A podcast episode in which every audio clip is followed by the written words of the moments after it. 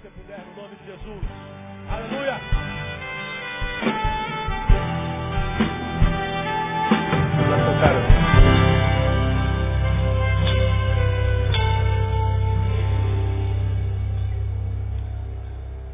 O nosso desafio é para que você ore por essa pessoa que você conheceu hoje, pelo menos até quarta-feira que vem. Né? Seja tu um canal de Deus na vida dessa pessoa e nas tuas orações te lembra delas. Ah, 2 Timóteo, capítulo 1. Para quem não veio quarta-feira passada, nós começamos uma série de palavras na quarta-feira passada que eu denominei Conselhos Paulinos. Dois pontos. Do pastor para aqueles que ainda têm ouvidos. Do pastor para aqueles que ainda têm ouvidos. Fiz alusão ao Apocalipse, o livro das últimas coisas, um livro escatológico que fala de como seria o fim. Apocalipse que eu creio já estamos vivendo. E por 13 vezes, nos primeiros capítulos do livro, o Espírito Santo que usou João para escrever as igrejas diz, quem tem ouvidos, ouça o que o Espírito diz à igreja. Quem tem ouvidos, ouça o que o Espírito. Ele é repetitivo, quem tem ouvidos, ouça. Quem tem... Acho que se nós estivéssemos é, ouvindo aquilo diretamente, você fala, pô Deus, já está enchendo já, né? Chega, já falou isso dez vezes, não foram dez, foram treze. Quem tem ouvidos, ouça. Quem tem ouvidos, ouça. Quem tem ouvidos, oh, oh, pelo amor de Deus, chega, quem tem ouvidos, ouça. Por que creio eu essa repetição enfática, quem tem ouvidos, ouça lá no livro que retrata o tempo do fim? Porque no tempo do fim, o Espírito Santo se preocupa e enfatiza tanto quem tem ouvidos ouça, porque Deus sabia que no tempo do fim, uma das principais marcas daquela geração seria a incapacidade de ouvir. Seria a incapacidade de escutar. Seria a incapacidade de perceber sonhos e praticar sonhos e responder à proporção. Como nós temos aprendido ao longo dos anos que aqui estamos, é, que guerra nada mais é do que a comprovação cabal de que o diálogo acabou. Guerras só começam porque o diálogo acaba. Enquanto há diálogo, não há guerra. Enquanto há papo, não há guerra. Se uma nação entrou em guerra com a outra, foi porque todos os meios diplomáticos foram queimados, já não há mais diálogo, então vamos às balas. Vamos aos portas-aviões, vamos aos tomahawks, vamos aos mísseis. Mas enquanto a gente ouve o outro, a paz. Toda guerra, em qualquer instância, seja entre nação e nação, marido e mulher, pais e filhos, vizinho e vizinho, colega de trabalho e colega de trabalho, ela só acontece porque nós perdemos a capacidade de diálogo e a incapacidade de diálogo é a incapacidade de ouvir o próximo. Por que, que nós vivemos nesse tempo doido de guerra, gente matando gente o tempo inteiro? Domingo Mataram um dos ícones da igreja evangélica nesse Brasil. Foi morto bispo Robson Cavalcante. Bispo da comunidade anglicana, da igreja anglicana do Recife. A maior igreja anglicana do Rio de Janeiro, um homem de Deus. Eu leio quatro autores nesse país, irmãos. Tem quatro autores que eu leio no Brasil. Um deles era Robson Cavalcante, o outro dele era Robson, era, era Ricardo Gondim. Ricardo Gondim escreveu um texto há um mês atrás dizendo que se desvincula do movimento evangélico brasileiro. Não sou mais evangélico. Não quero mais isso para a minha vida. Não tenho mais aliança com essa gente. Não quero mais estar com.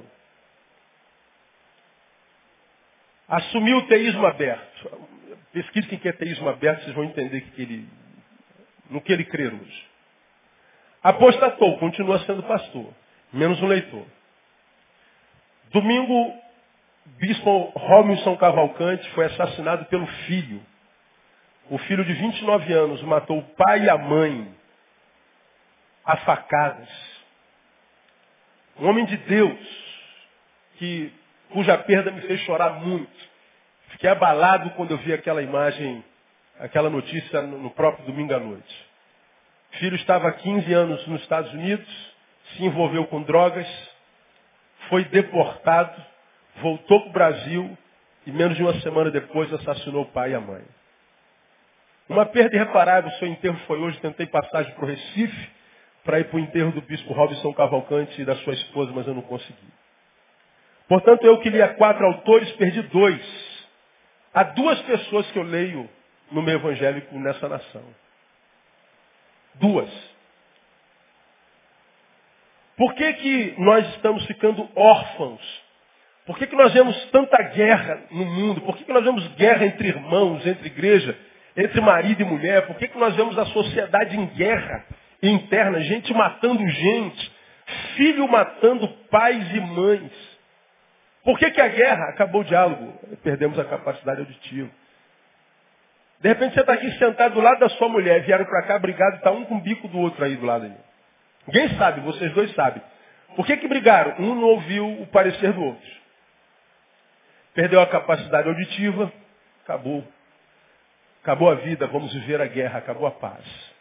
Não há como estabelecer paz sem ouvido. E aí nós começamos no domingo passado um, uma série de palavras que eu denominei conselhos paulinos do pastor para aqueles que ainda têm ouvidos.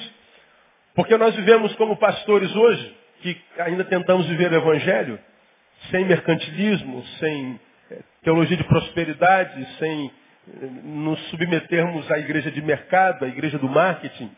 Nós vivemos uma pressão. A multidão querendo ver na sua igreja aquilo que vê na televisão. A gente é, é tomado por pressão de investir em marketing, de fazer é, campanhas e, e, e, e atividades para encher mais a igreja. E no nosso caso, vamos encher para onde? Botar para onde?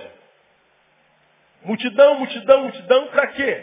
Se não for para ouvir a palavra transformar a vida e o evangelho chegar no caráter, para quê? Então, na quarta-feira passada, eu disse aos irmãos, e comecei uma outra série no domingo de manhã, que não adianta pressionar pastor Neil que eu não vou me ceder à igreja de mercado. Não vou vender milagre, não vou vender é, é, bênção, não vou vender, não. Vou continuar pregando o evangelho. Quem tem ouvidos para ouvir o evangelho é bem-vindo. Quem não tem, vai para a igreja do vizinho. Tem igreja para todo mundo. E qualquer membro dessa igreja está liberado para ir para qualquer outra igreja. Ninguém é obrigado a ficar aqui.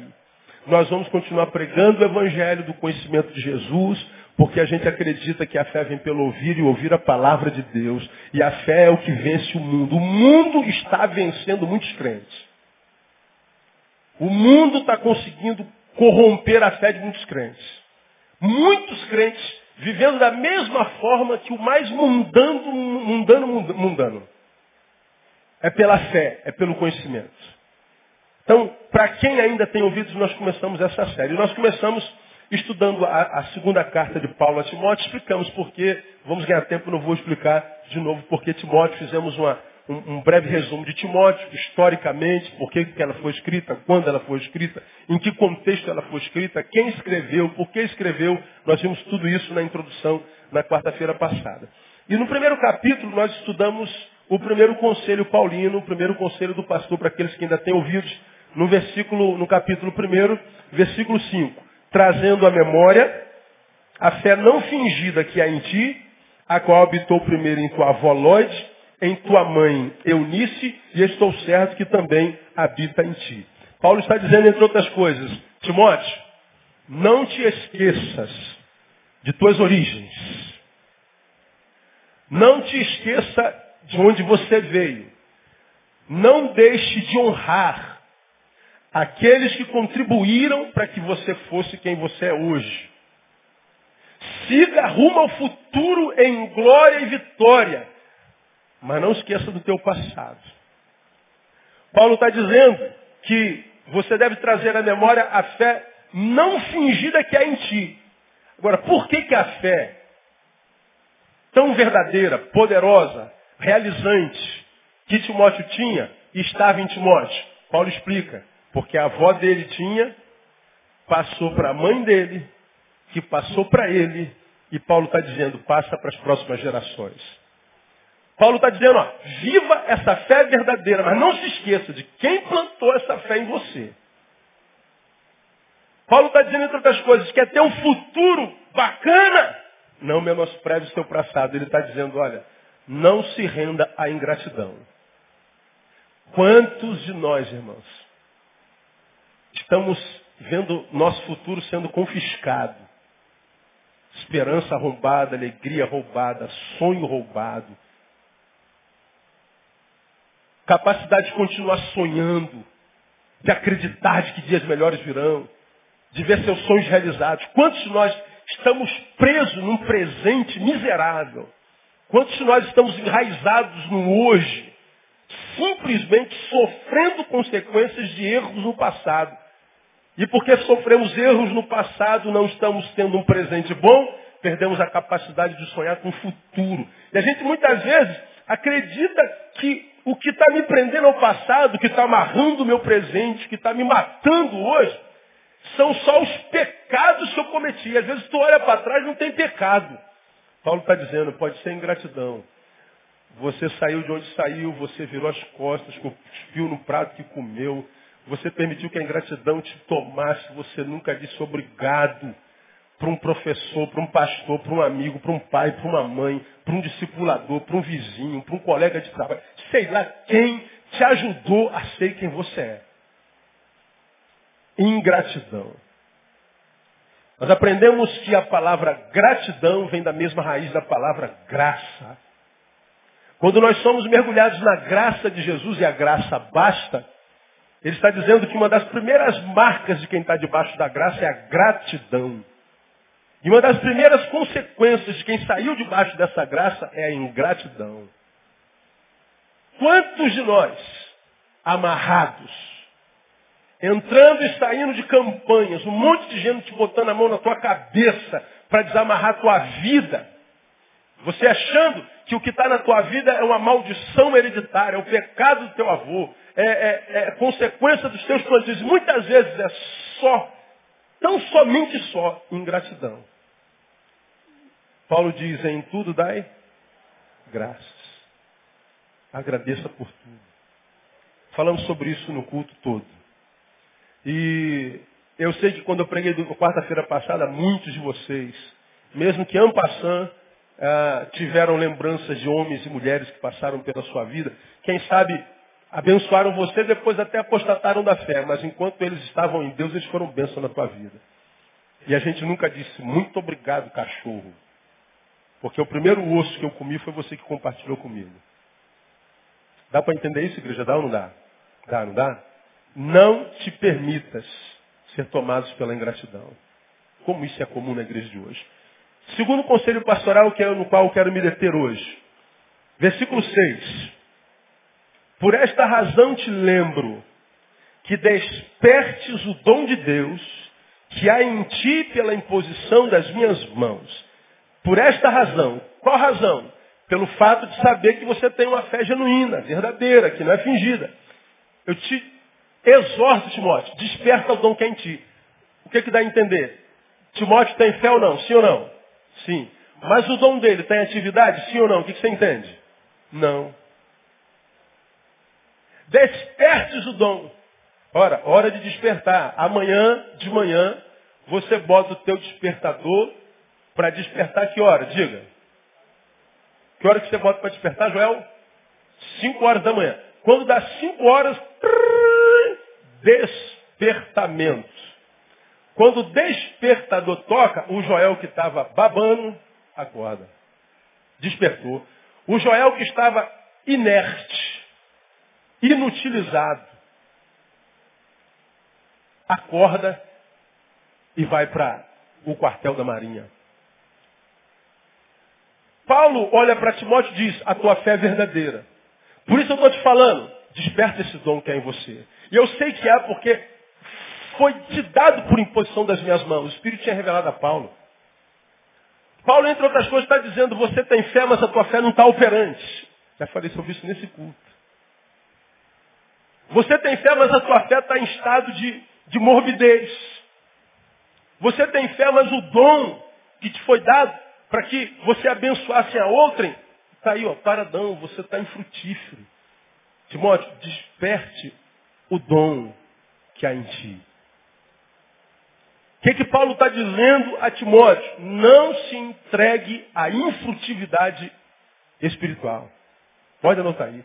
Não se entregue à infrutividade é, espiritual. À inutilidade espiritual. Essa palavra, ela é grave. Porque, entre outras coisas, Paulo está dizendo assim, Timóteo, é, cuidado com a mesmice espiritual. Irmão, se tem uma coisa que, na qual a mesmice é, é, é a nossa prática espiritual. Alguns de nós, quando da quarta-feira, domingo de manhã, domingo à noite, a gente vem automático para a igreja, não precisa nem fazer nada. O, o, despertador você não precisa nem botar no sábado à noite, que ele já desperta sozinho. Não é? Tu bota a calça, bota teu sapato, tua roupa, e às vezes com a cama nas costas, mas tu já vem, tu vem dormindo. Vem sozinho. A gente vem sabe para qual sala aí, o que, que vai ouvir aquela. Tudo, a nossa prática espiritual, a gente, a nossa prática religiosa, vira uma mesmice. Não acontece algo novo, não há atos contemporâneos da ação de Deus na vida. Não há experiências contemporâneas vividas com o Espírito Santo. Não há águas novas, límpidas, fluindo do interior. Muitas vezes viramos uma cisterna. Cisterna tem água, sim ou não? Tem, mas parada. Ninguém morre de sede tendo uma cisterna em casa, mas também não bebe água de boa qualidade. Quantos de nós estamos assim? Vivendo uma mesmice espiritual. E o que, que acontece quando a nossa vida cai na mesmice? A gente abre mão daquilo que a gente sempre fez, mas que sempre foi igual, e vai buscar algo novo. Nessa busca do novo é que tem muita gente quebrando a cara. Muita gente. Casamento do casal virou uma mesmice. Mesma coisa. Aquele sexo uma vez por mês. Daquele mesmo jeitinho. Quem procura é sempre ou ele ou ela. É, só caçador e caça. Eles não trocam papel, né? Só o marido que caça. E não há troca de papel, porque o caçador gosta de ser caçado de vez em quando. Só a caça não sabe disso, né? É, aí é a mesma coisa. Aí chega uma hora que a gente cansa de caçar e o outro cansa de ser caçador. Aí o caçador vai buscar uma caça nova e a caça vai buscar um caçador novo. Aí você vê aí os homens de 50 trocando a sua esposa por uma de 25 vice-versa. Nós vamos em busca do novo, acreditando que é o novo sempre que dá sabor à vida. Nem sempre. Muitas vezes o que dá sabor à vida é o velho, mas vivido de forma diferente. No banheiro da minha academia, bem em frente ao urinódromo, não sei se é o nome daquilo, onde o homem urina, tem um quadrinho. Está escrito assim, be yourself, but never be to the same. Entenderam? Be yourself, seja você mesmo. But never be the, ne, never be the same. Mas nunca seja o mesmo. Seja você mesmo, mas nunca seja Seja você mesmo, mas nunca seja, nunca, nunca seja igual. Seja você mesmo, mas seja diferente. Uma vez Arnaldo Jabor escreveu um editorial porque muitos perguntavam como é que ele conseguiu ficar casado 30 anos. E ele falou, ah, eu caso, eh, estou casado há 30 anos com a mesma mulher, porque a minha relação com ela é diferente todo dia. A pessoa é a mesma, a forma de viver o dia que é diferente. Nós não permitimos que a mesmice se introduza entre nós. Nós criamos, usamos a nossa capacidade de criação, usamos a nossa capacidade de produção. Por isso a gente consegue ficar casado tanto tempo. A gente não permite que a mesmice entre nós. Na vida espiritual é a mesma coisa.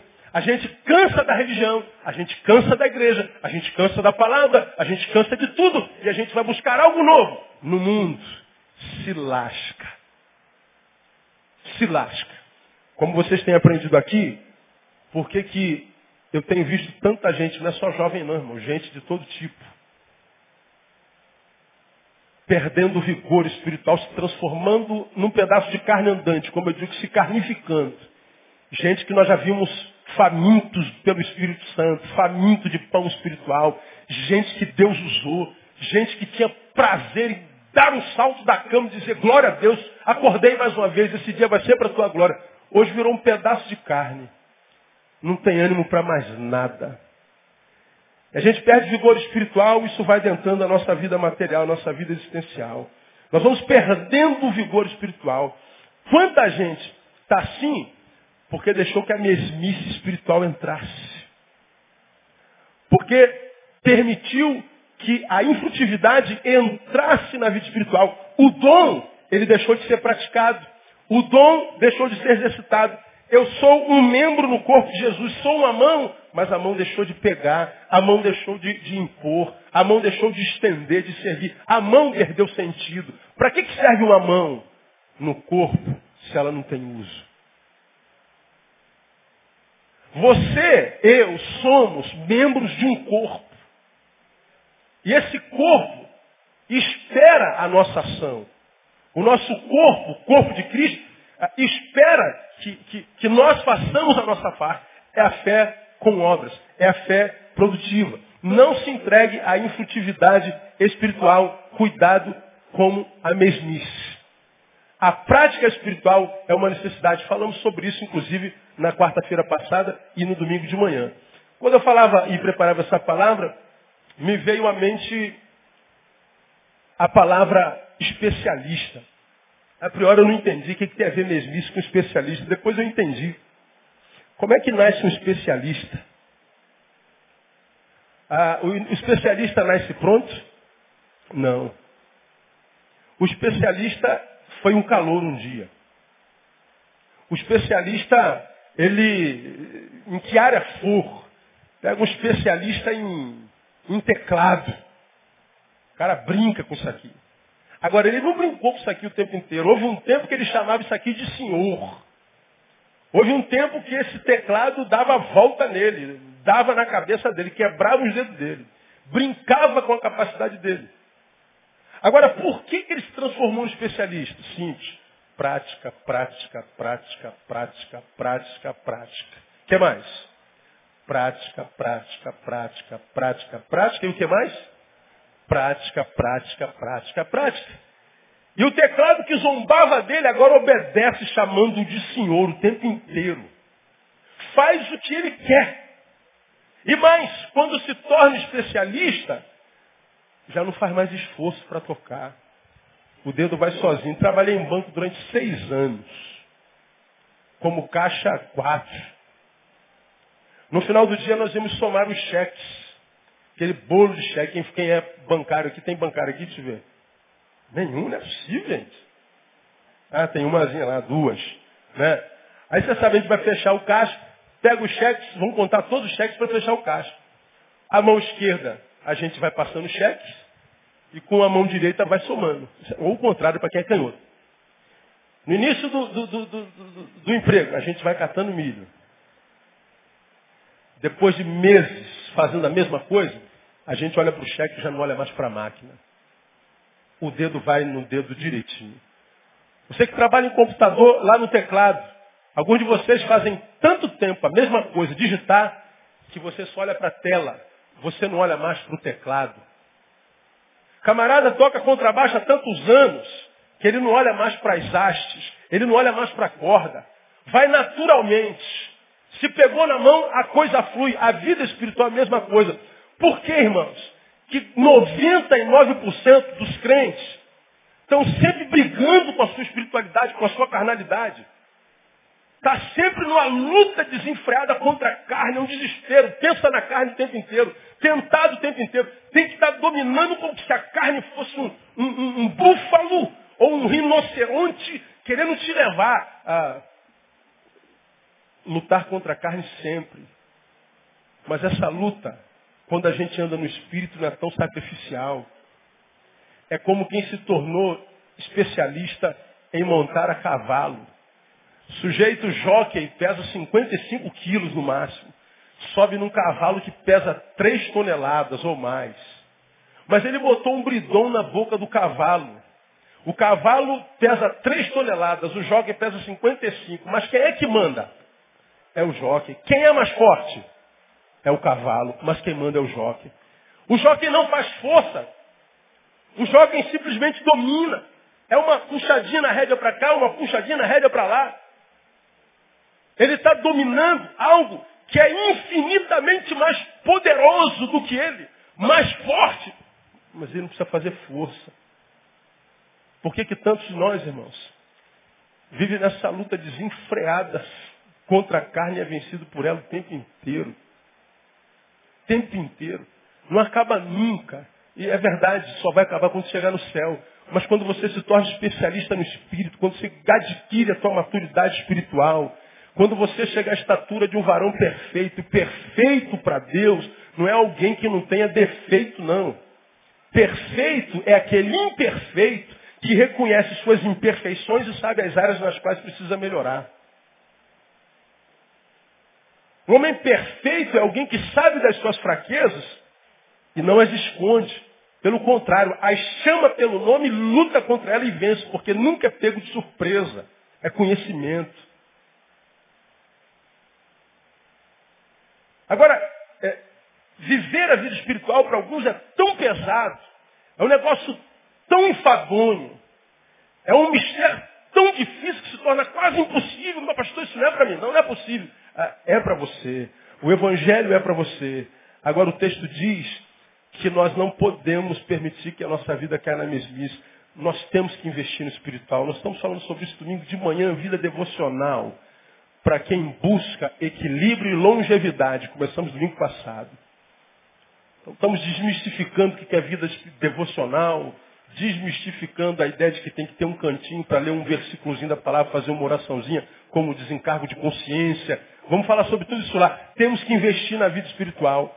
E Paulo está dizendo assim, fé você tem, a tua fé é verdadeira, suas intenções são as melhores, você tem origem, você tem lastro, tem histórico, mas, Timóteo, estou percebendo que o seu dom está começando a ficar sonolento, desperta esse dom, Timóteo. Vai ser aquele para o que você foi salvo, vai ser uma bênção. Vai exercitar o dom que Deus te deu, assuma a identidade de membro do corpo de Cristo e faça aquilo para que você foi incutido no membro. E, portanto, nós precisamos descobrir que tipo de membro nós somos no corpo. Porque senão acontece o que acontece também com muitos crentes. Alguns crentes acham que o que Deus quer de nós é trabalho enfadonho, desenfreado, de segunda a segunda na igreja, no culto das 8, 10, 12, 14, 16, 18 e 20, como eu digo, às 22 começa a, a, a vigília e domingo de 6 horas da manhã começa o jejum. Não é isso. Ah, Deus quer que você desperte o teu dom, descubra que tipo de membro você é no corpo, para que descobrindo que tipo de membro você é no corpo, você sabe o que você tem que fazer no corpo. Bom, você descobriu, já preguei sobre isso aqui, você descobriu que no corpo de Cristo você é uma orelha, um ouvido. O que, que você requer de um ouvido? Um ouvido. Que ele ouça. Então você não precisa distribuir cesta básica, você não precisa tocar violão, você não precisa dirigir a Kombi, você não precisa ser joelho, não precisa ser cotovelo, você não precisa ser rim. Você só precisa ser orelha. Se você descobre que é uma mão, você não precisa chutar a bola. Se você descobre que é joelho, você só precisa permitir que a perna dobre. Não precisa ajudar o coração a bater. Agora o que, que acontece com alguns de nós? Estamos querendo ficar firme na fé. Aí o cara prega, ele varre o chão, ele trabalha na cantina, ele visita no hospital, ele vai à noite para a madrugada do carinho e ele lava a Kombi da igreja, ele, dá, ele diz assim, eu, eu vou ficar forte. Não, você está trabalhando demais, vai cansar. Você só precisa ser quem você é no corpo. Você só precisa descobrir quem você é. Bom, aqui eu dou meu testemunho. Eu sou pastor da igreja. Alguns de vocês acham que eu tenho que estar em todos os trabalhos da igreja. Vocês acham que eu tenho que ir em todos os lugares. Vocês acham que eu tenho que visitar todo mundo o tempo inteiro. Vocês acham que eu tenho que administrar tudo. Vocês acham que eu tenho que fazer tudo. Não, é, hum, eu sei qual é o meu papel no corpo. Por isso, há 22 anos pregando, lidando com gente, com multidão, e tenho pique para mais 50 anos, no nome de Jesus cheio de esperança e vontade de continuar servindo ao Senhor. a despeito de 22 anos fazendo a mesma coisa. Ouvindo o problema, resolvendo o problema, lidando com essa geração que está aí, mas cheia de vontade de continuar fazendo para a glória do nome de Jesus. Saber quem você é no corpo, saber quem você é no corpo, te livra da desgraça de se transformar em alguém que o outro quer que você seja. Não, você tem que fazer, você tem que fazer isso, você tem que fazer aquilo, você é obrigado. Ele quem pensa. Como você não sabe qual é a tua função no corpo, você acaba fazendo o que ele quer, o que ela quer, o que ele acha, o que fulano diz. Aí faz durante algum tempo, logo logo fica pelo caminho. Alguns de vocês estão sentados aqui, já serviram muito mais a igreja, já foram muito mais úteis, já foram referência, já tiveram ministrando ao invés de ser ministrados. Hoje estão aí sentados nos últimos bancos. O que aconteceu? Cansou, não foi? Frustrou-se, decepcionou-se. Por quê? Ah, porque o meu pastor não. O seu pastor não tem nada a ver com isso, o presbítero não tem nada disso. Você que não sabia quem era e se deixou usar. O padre é você mesmo. Paulo, quando diz a Timóteo, Timóteo, você tem ouvidos, filho meu? Tenho. Seja quem você é. Fé você tem. Você tem lastro histórico. Não permita que a mesmice te domine. Saia disso, desperta o teu dom. Vai ser aquilo para o que você foi salvo. Você sabe que quando Deus te salvou, quando você nasceu, melhor dizendo, você não nasceu como filho de chocadeira. Você é filho do Deus Todo-Poderoso, amém ou não? Portanto, quando você nasceu, Deus já tinha um plano para você. E o plano que Deus tem para você é de bem e não de mal. O plano que Deus tem para você é um plano de esperança, portanto, um plano de vitória. Deus cria filhos, diz Isaías, e os engrandece. Deus cria filho e diz, olha, você tem um propósito. Mesmo você que está aqui, como eu já preguei aqui no passado, que é filho de um estupro. Que o pai disse assim, você só nasceu porque a camisinha furou, seu moleque. Você não vai dar em nada, seu vagabundo. Você é um perdedor. Mesmo você que está aqui, que é, é, a mãe nunca disse eu te amo. Mesmo que você está aqui dizer eu nasci para sempre. Não, não. Ah, teu pai é que pensa que você nasceu porque a camisinha furou. Tua mãe é que pensa que você só nasceu porque foi estuprado. Não. Se você veio ao mundo, veio porque Deus quis. E se Deus quis que você viesse, é porque Ele quis que você viesse para ser um campeão no nome de Jesus. Diga para quem está do seu lado, você é filho de Deus, irmão, não é de chocadeira não. Ora, ora, a camisinha furou, muito bem. Deus não pode pegar aquele espermatozoide e impedir que ele chegue no útero? Pode. O safado te estuprou. Deus não pode fazer com que você não engravide? Pode. Agora, a despeito da desgraça humana, Deus permitiu que você nascesse. Para quê? Para perder? Não. Deus chamou você para vencer. Não está acontecendo? alguma coisa está acontecendo. É isso que Paulo está dizendo a Timóteo. Despertes o dom, Timóteo. Cuidado com a mesmice, Timóteo. E aí, transforme-se num especialista de si mesmo. Seja quem você é, da melhor maneira que você possa vir a ser. Não seja quem você é de qualquer jeito. Não seja o resto de si mesmo. Não seja você meia boca. Seja você totalmente. Seja você com, com sobriedade, com inteligência, com discernimento. Não se permita ser qualquer coisa ou qualquer um. Seja especialista em si mesmo. Qual é o teu nome? Meu nome é Maria, então seja a melhor Maria que a Maria pode vir a ser. Quem está entendendo? Estou entendendo, pastor, essa palavra. É isso que Paulo está dizendo nesse monte. Não cair na mesmice, se tornando no, no, no, no especialista, né? No especialista. Agora, quero mostrar para vocês, para a gente terminar, alguns exemplos de inutilidade na Bíblia, bem rapidinho. O primeiro deles está em 5,13 de Mateus. Abre a sua Bíblia, Mateus, capítulo 5, versículo 13. Só para reforçar o que a gente já disse. Mateus, capítulo 5, versículo 13. Você conhece muito bem esse texto de cor e salteado.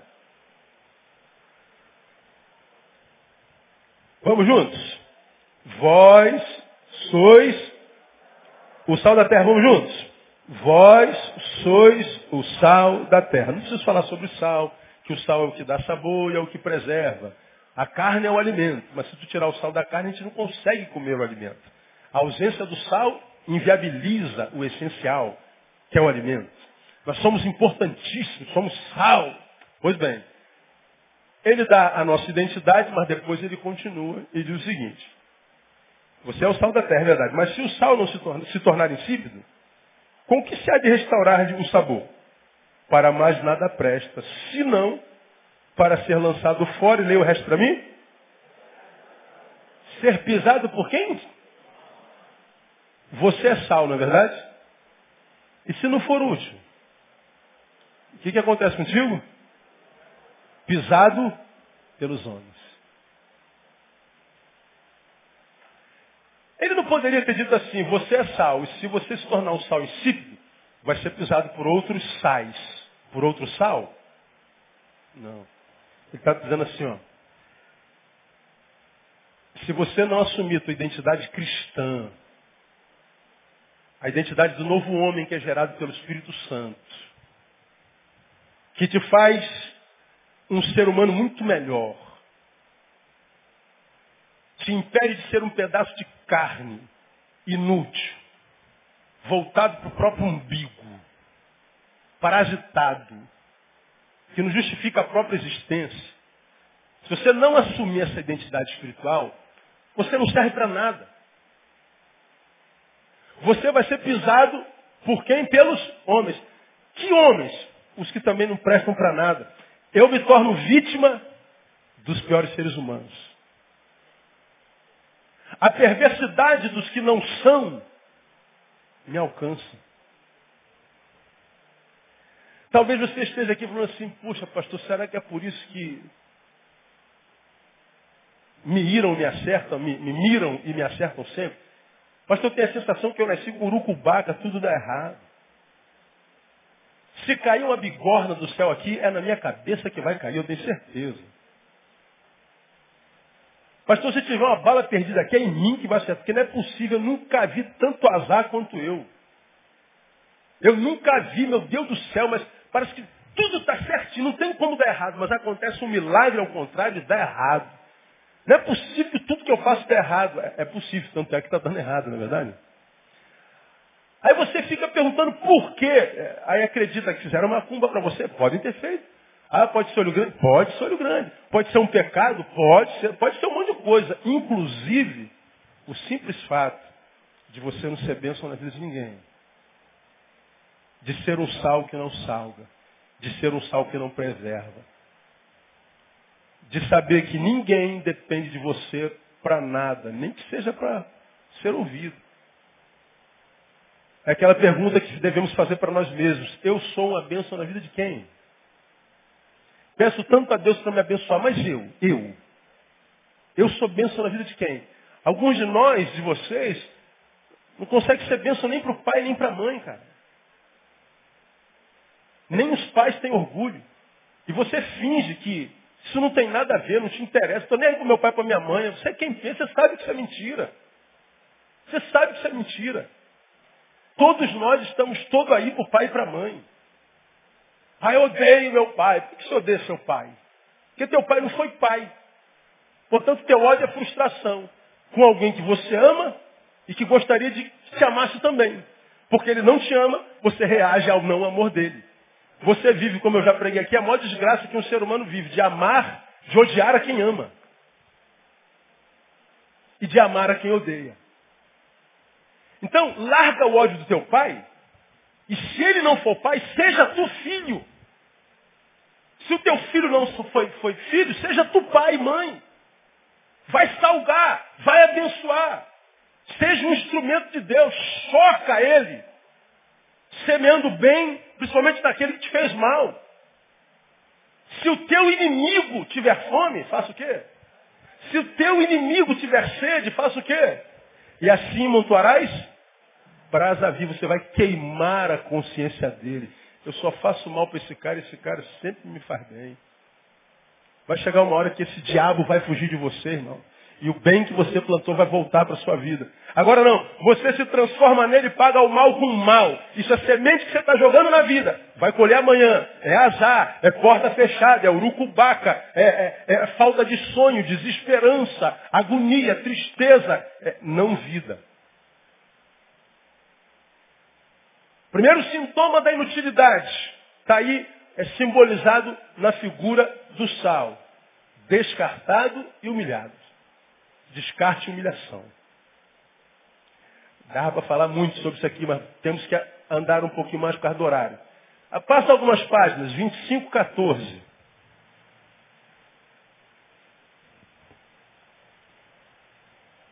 Vinte e cinco, 14. Parábola dos talentos. Porque é assim como um homem que, ausentando-se do país, chamou os seus servos e entregou os seus bens. A um deu cinco talentos, a outro dois, a outro um. Cada um segundo a sua capacidade. Seguiu viagem. O que receberá cinco talentos foi imediatamente negociar com eles e ganhou outros cinco. Da mesma sorte, o que receberá dois ganhou outros dois. Mas o que receberá um foi, cavou na terra, escondeu o dinheiro do seu senhor. Então, depois de muito tempo, veio o senhor daqueles servos e fez conta com eles.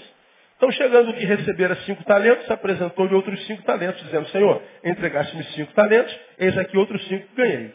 Disse-lhe o seu Senhor, muito bem, servo bom e fiel. Sobre o pouco foste fiel, leia para mim. Sobre o muito te colocarei. Agora a última frase, leia comigo. Entra no gozo do teu Senhor.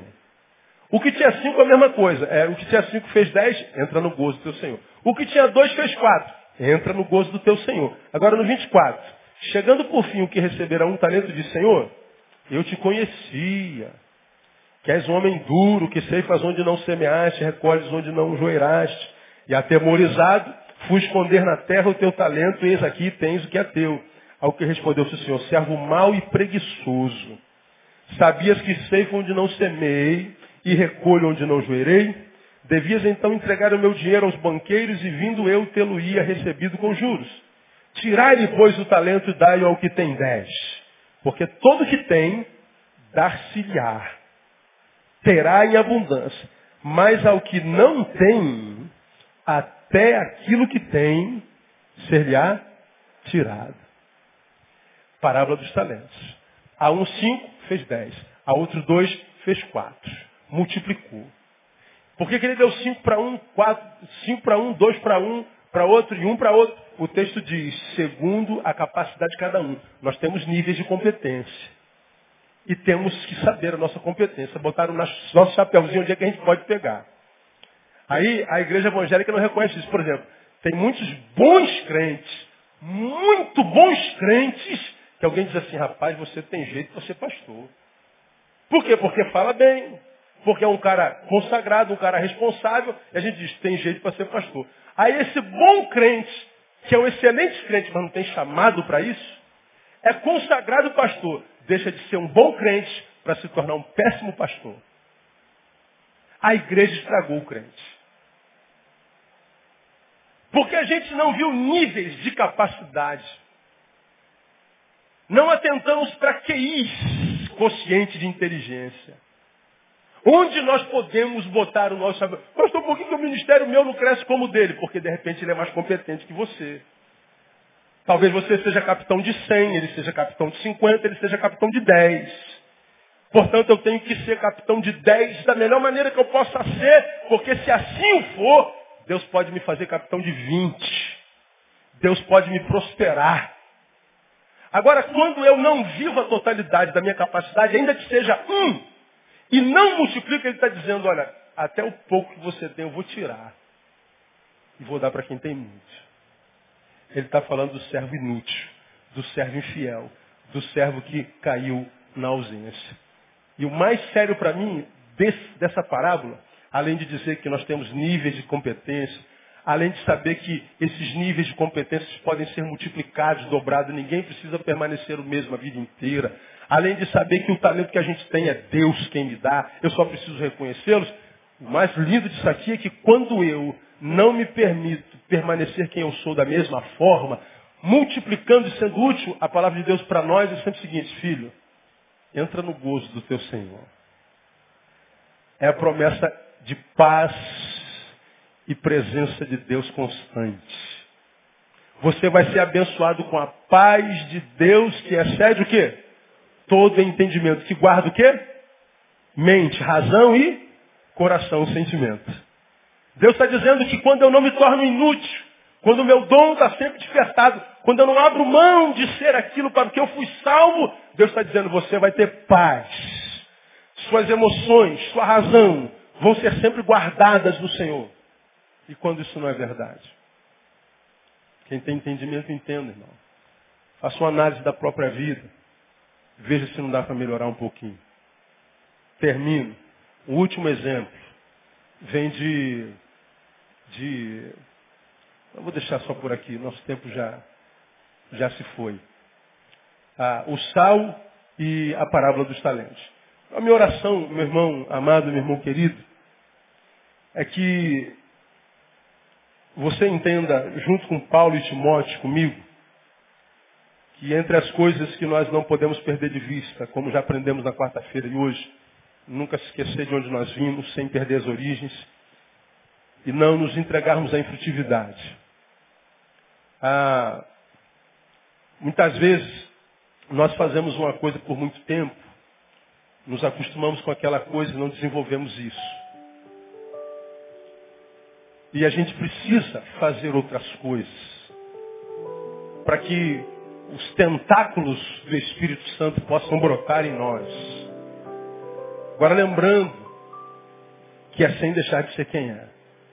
Uma mão pode segurar um copo para alimentar o corpo. Mas ela pode fazer um cafuné.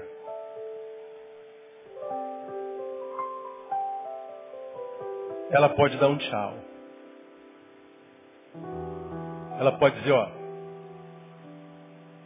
Ela pode dizer, ó. É a mesma mão que não se permitiu cair na mesmice. Fazer a mesma coisa. Ser quem você é, mas sem nunca ser o mesmo. Essa é a palavra que Paulo, acredito eu, está dando a Timóteo. E Timóteo se transformou em quem se transformou. Porque Timóteo tinha ouvido. E se você tem ouvido, ouça. Se você é daqueles que não está feliz com o que é, com o que faz, é, isso é fome de vida. Isso é fome demais. Agora, não caia na desgraça da geração sem Deus. O mais não é dinheiro. O mais é vida mesmo. Vida não se compra com dinheiro. Você pode ir nas coberturas da Avenida Atlântica, onde as pessoas estão tomando vinho do Porto, dos mais caros, os mais caros uísques, enquanto bancárias recheadas estão infelizes e eles não conseguem vencer a infelicidade com os milhões de dólares que têm. Mas se você subir aqui no morro, tem gente que só tem pão com manteiga. E você vai lá, os olhos estão brilhando porque estão cheios de vida. Simplesmente porque tinham só para hoje. Então nós precisamos discernir o homem espiritual que nós somos, o homem carnal dentro do qual nós habitamos, para que a gente não se esqueça que a gratidão é o fruto da graça e a ingratidão é a ausência dela, nunca renegando nosso passado, deixando de ser grato. E segundo, não nos entregando à frutividade. Não permita ser quem você é, se quem você é não tem frutificado, não tem sido benção. Porque quem não é, perde o direito de ter. A minha oração é que você seja salve, salve, luz que ilumina, que você seja quem você é com excelência, não se permita ser quem é de qualquer jeito. Simplesmente se recuse a ser, sem que eh, esse ser seja excelente. Seja o melhor que você possa ser. E seja só você. Fuja da desgraça, não se submeta à tentação de se transformar naquilo que os outros querem que você seja. Descubra quem você é no corpo. Pastor, eu sou uma unha. Seja só unha. Mas seja a unha mais bonita, mais excelente, mais abençoada que você pode ser. Pastor, eu, eu só tenho um talentinho. Então seja é, o melhor administrador desse único talento. Não se preocupe se você não tem dez. Dez deu a ele, mas deu um para você. Seja esse um da melhor maneira que você pode ser. Daqui a pouquinho você se transforma em dois. Quatro. Oito. Dezesseis. Trinta e dois. Sessenta e quatro. E por aí adiante. É vida multiplicando vida até o fim da vida. Não há mesmice. Deus te abençoe com essa palavra. E mais te ajude a ser assim para a glória de Deus Pai. Vamos aplaudi-lo bem forte. Ficar em pé. Vamos embora para casa.